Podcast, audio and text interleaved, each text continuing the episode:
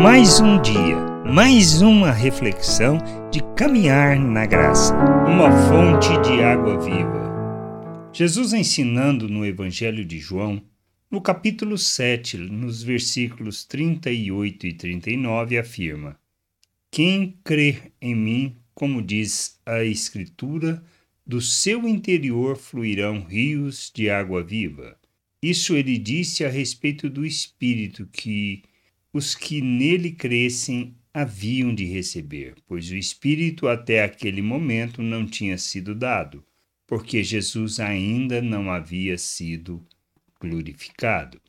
Não se trata de nós e nem do que pensamos, muito menos do nosso empenho. É graça revelada de forma plena em nossas vidas, em nossa miserabilidade, para que, como reconciliadores dos homens com Deus, possamos, por meio do Espírito, sermos fontes de água viva em favor do mundo, conduzindo todos ao conhecimento da vida e da vontade de Deus em favor dos seres humanos.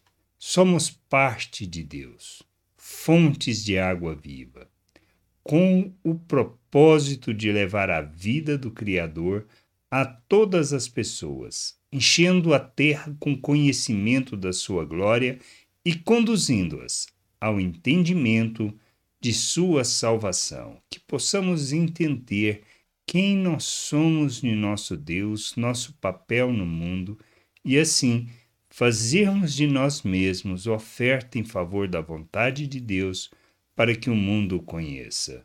Graça e paz sobre a tua vida. Amém.